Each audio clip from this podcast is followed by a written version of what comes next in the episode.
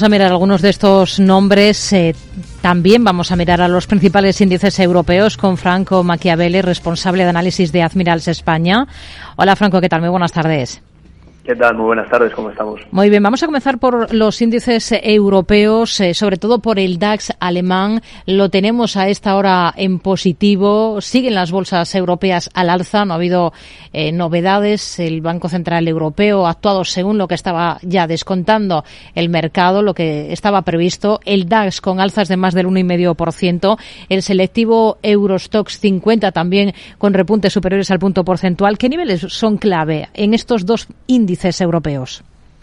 Bueno, si prestamos atención detenidamente a toda la última subida que ha estado teniendo el DAX, concretamente desde el nivel de mínimos que había alcanzado justamente en lo que sería septiembre del año 2022 hasta niveles actuales, estamos hablando de un 28 de subida muy cercano ya a los máximos del año 2021. Niveles clave a tener en cuenta en este caso, la última lateralidad que acabaría de romper. Es decir, la lateralidad comprendida entre el nivel de suelo 14.965 y ese nivel de techo en 15.230. Al haberlo roto ya y perforado, vigilemos justamente esos dos niveles porque ejercerían como suelo en el caso de que el mercado retroceda para incluso eventualmente continuar pues con la tendencia alcista que está teniendo. Hmm.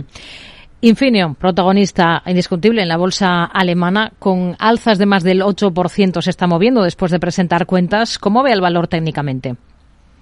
Bueno, si prestamos atención sobre todo, y esto es una referencia a la mayoría de acciones que hay que tener en cuenta, es el pico máximo que alcanzaron en el año 2021. En este caso, para el caso de Infineon, estamos viendo que el pico máximo del año 2021, antes del mercado bajista año 2022 está eh, situado en cotas de 43,44, 43,40 aproximadamente. Bueno, pues en el nivel actual está aproximadamente en 35, 36 y eh, pues eh, trae una subida bastante buena en ese sentido. Niveles clave a vigilar teniendo en cuenta pues lo que acabamos de comentar, ¿no?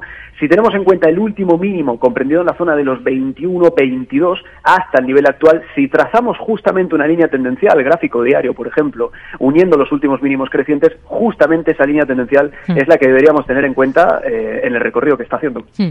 Otro de los protagonistas, en este caso, por el otro lado, por el lado de los recortes, Deutsche Bank también cotiza resultados, está cayendo con fuerza en bolsa más de un 4,5%. ¿Cómo lo ve por técnico al banco? Por técnico, bueno, situándonos un poquito con la referencia similar a lo que decíamos antes, ¿no? Ese pico máximo 2021, principios de 2022, hasta la fecha, teniendo en cuenta esas cotas de 14 y medio aproximadamente para el Deutsche en este caso, estamos aproximadamente en 11, 12 por acción y teniendo en cuenta la rotura de toda la última estructura bajista, precisamente y en líneas muy similares al activo que acabamos de comentar anteriormente, vigilar los últimos mínimos crecientes comprendidos desde octubre de 2022, trazando línea tendencial de los últimos mínimos crecientes hasta niveles actuales. Por lo tanto, siempre y cuando no pierda esta directriz, pues a pesar de todo seguiría manteniendo al menos lo que sería estructura alcista de corto plazo. Veremos cómo, cómo continúa. ¿Y cuál es la estructura que tiene ahora mismo Shell en el sector petrolero? Otra de las que ha presentado números, resultados, récord de beneficios del último ejercicio.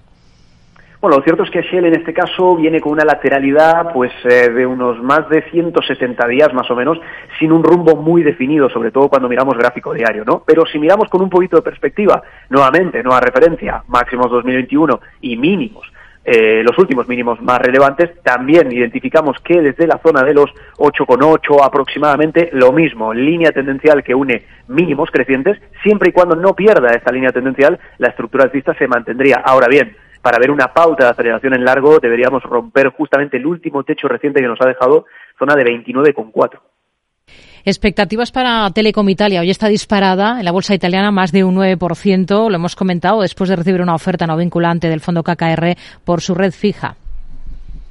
Bueno, hasta el momento, si aquí observamos con un poquito de perspectiva, probablemente el escenario es un poco más negativo si lo comparamos con, con el resto, ¿no? Es decir, eh, pensemos que al final pues esta acción no recupera niveles desde el año 2015, manteniendo una estructura muy bajista y en cualquier caso una, una lectura optimista que le podríamos llegar a dar sería precisamente a la rotura de toda esa línea tendencial bajista que la estamos uniendo desde el año 2015. Hasta que no supere esa zona y si destacamos un nivel muy, muy, muy concreto, pues el 0,48. Hasta que no rompa el 0,48, hmm. toda esa estructura bajista se seguiría manteniendo. Vamos a echar un vistazo, si, si, le parece, también al sector farma. Hoy recibe la referencia bajista de Roche, la estrada la compañía en sus resultados por esa menor aportación de los tratamientos COVID. Está recortando en bolsa en torno al 2,5%. ¿Cómo ve el valor por técnico?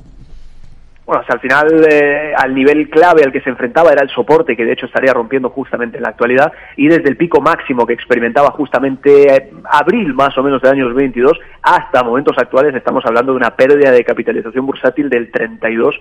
Por lo tanto, habiendo roto este nivel de suelo, la siguiente parada estaría en 200, ¿no? Entonces, al final sería seguir evaluando esa caída que está teniendo hasta la fecha, pero de momento por estructura, al menos el técnico lo que está diciendo son cortos. Franco Machiavelli, responsable de análisis de Admirals España. Gracias, muy buenas tardes. A vosotros, buenas tardes.